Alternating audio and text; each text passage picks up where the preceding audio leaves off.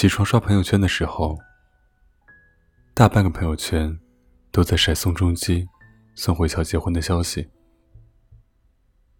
我内心的第一个反应是：他们什么时候谈的恋爱？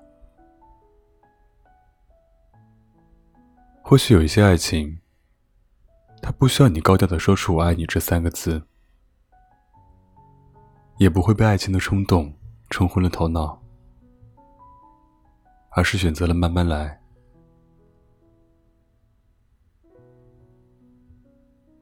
在这些漫长的岁月当中，足够时间看清楚对方是否是适合携手走下去的人。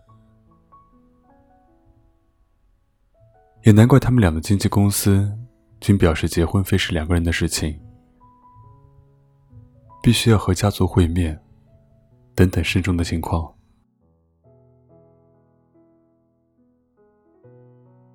我看过太多明星结婚的喜讯，只有他们俩成熟的将这份爱情延续到两个家庭身上，这无疑是一种稳扎稳打的爱情。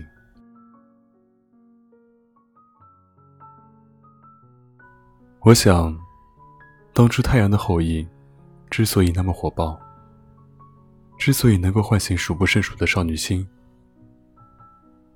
是因为在这部戏的背后。他们两个也随着剧情的发生，在荧幕当中谈起了恋爱吧。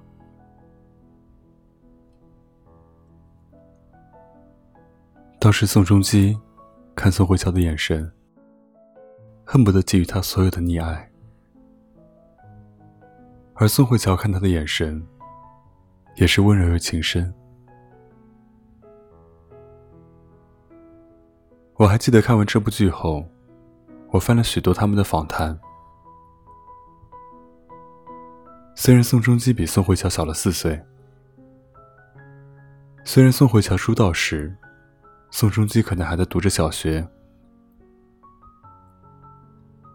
但是这两位看似差距很大的人，对对方的评价，却是出其意外的一致。宋仲基说。我们的个性很相似，十分合拍，也很有默契和共同语言。而宋慧乔也恰好给予了对方相同的评价。再结合这份个性的相同与默契，或许这就是我们所羡慕的势均力敌的爱情吧。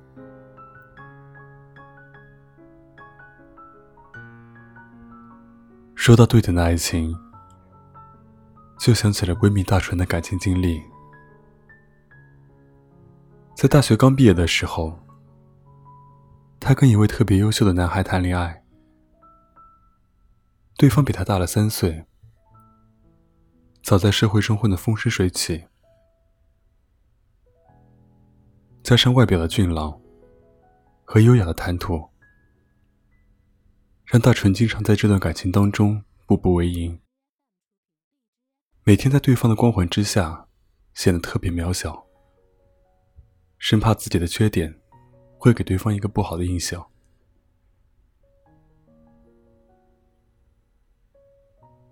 是啊，爱上一个比自己优秀太多的人，我想心里是害怕多过恋爱的甜蜜吧。他只要几个小时没有联系你，你心里的不安感就会让你惴惴不安。他牵着你的手，周游在朋友之间时，你也害怕别人会在背后说你们两个并不登对。他用一句玩笑话调侃你时，你却事事较真。以为那是嫌弃自己的表现，就好像那句话说的：“世界上最糟糕的事情之一，是觉得自己配不上喜欢的那个人。”就像彼此站在了下雨的屋檐，你不能上去说一句：“一起走吧。”因为你连伞都没有。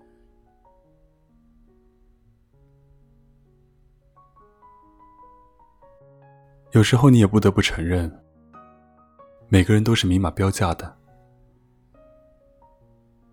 想得到更好的爱情，就必须要自己变得值钱起来。当你遇到一个比你优秀太多的另一半时，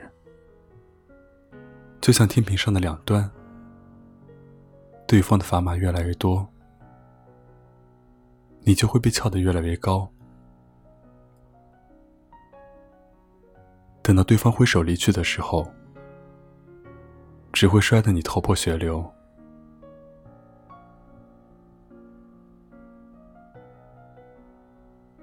不到半年的时间，这个男人便以我们不合适这个万能的理由，跟大成提了分手。他又一次陷进了这个自卑的死胡同里。在悲伤过后，大成将难过转化为了向前进的动力。他继续读研，他开始学会了穿衣打扮，他报名学习了多种技能。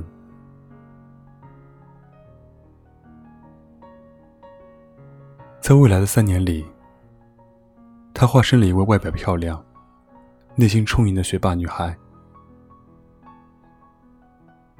等到研究生一毕业，便拿到了二十万年薪的好工作，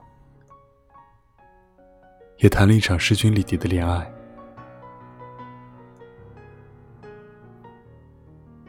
现在的那个他，是某企业的高管，在北京有房有车。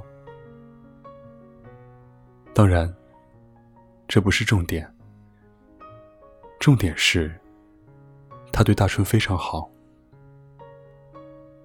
两个人相处也十分愉快，并且有了结婚的打算。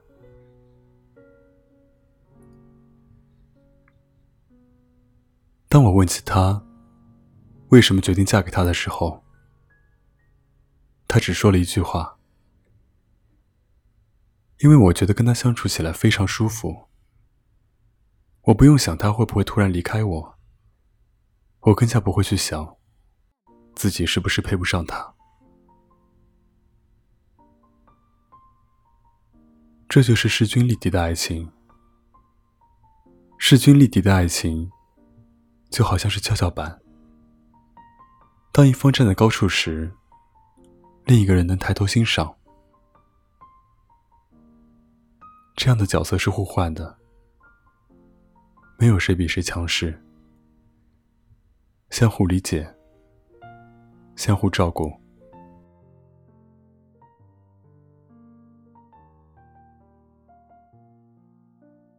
爱情是一场棋逢对手的较量。那些放低姿态后祈求得到的爱情，从来都称不上爱。如果你踮起脚尖，都无法触碰到对方，那就别勉强了。与其惴惴不安，不如在原地努力。为自己积蓄能量，让自己成为一个更好的女孩吧。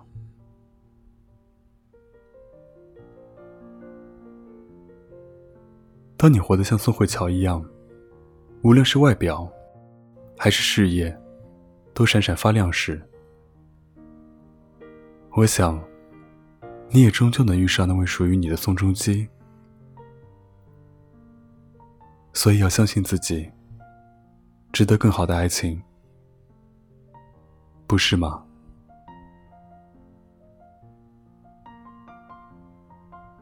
祝你晚安。欢迎关注我的新浪微博，搜索“沉默”。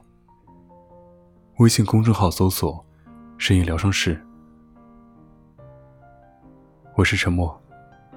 祝你晚安，有个好梦。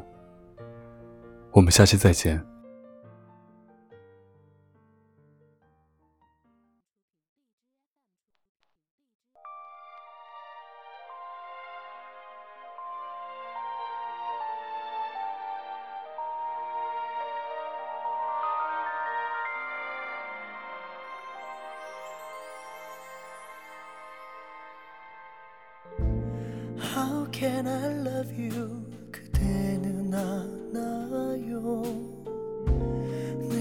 말해 줄 수 있나요?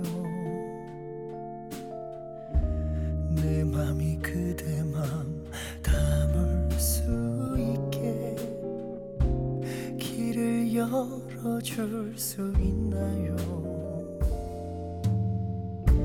How can I stay with you? 이미 시작된 걸 나는 멈출 수가 없는데 눈을 떠보면 온통 그대만이 보이는 전부가 된 거죠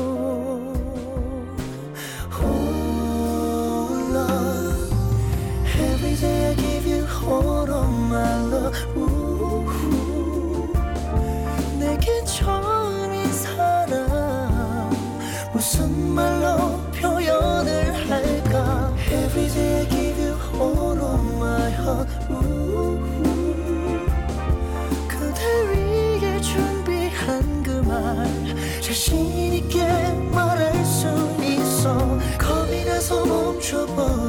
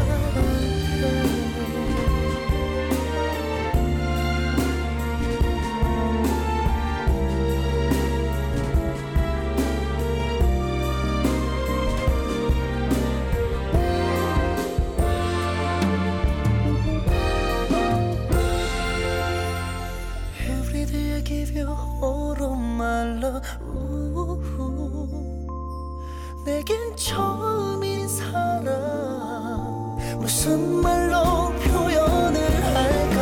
Every day give you all of my heart 우후.